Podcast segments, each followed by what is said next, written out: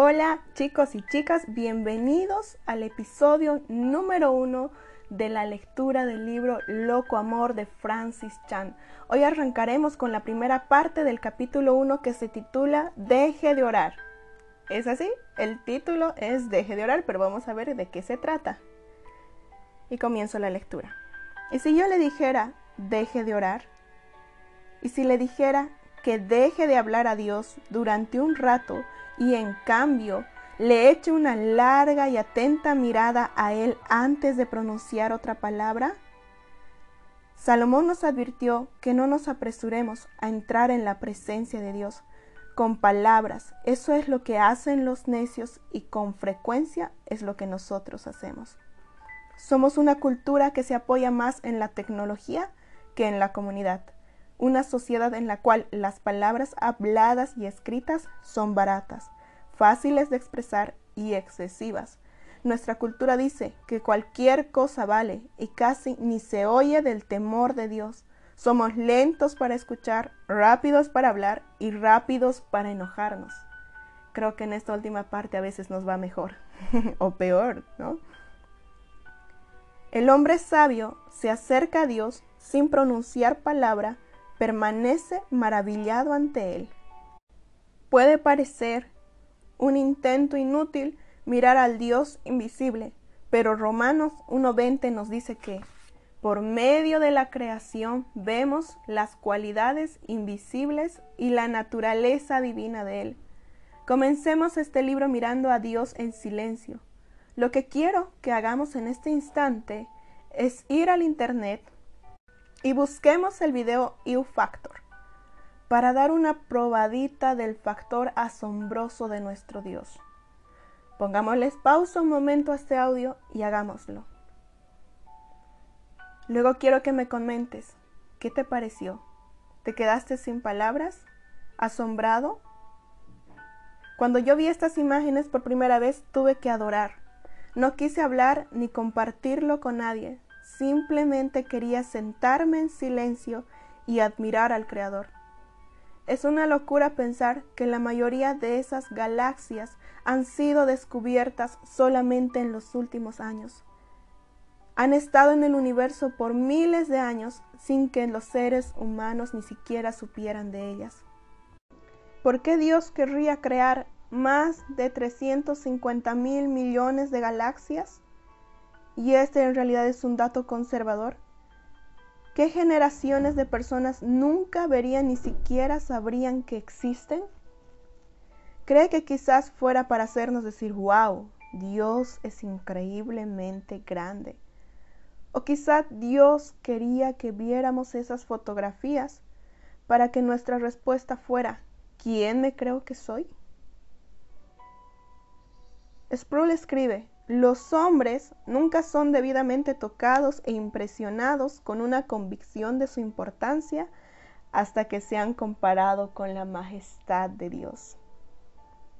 Cambiemos de marcha en este instante y pensemos en la detallada complejidad del otro lado de la creación.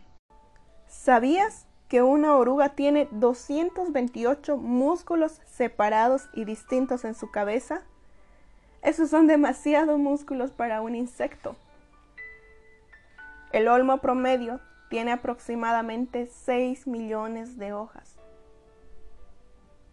¿Has pensado alguna vez en lo diverso y creativo que es Dios? Él no tenía por qué haber hecho cientos de clases distintas de plátanos, pero lo hizo. Él no tenía por qué haber puesto 3.000 diferentes especies de árboles en una milla cuadrada en la Amazonía pero lo hizo. Dios no tenía por qué crear tantos tipos distintos de risas, pero lo hizo y pensemos un momento en los diferentes tipos de risas que conocemos entre nuestros familiares y amigos. Algunas son demasiado fuertes, algunos tienen resoplido, algunas son silenciosas, algunas son demasiado altas y otras realmente son graciosas. Y el modo en que las plantas desafían la gravedad al absorber agua en dirección ascendente desde el suelo hacia sus tallos. ¿O sabías que las arañas producen tres tipos de seda cuando se construyen sus telarañas?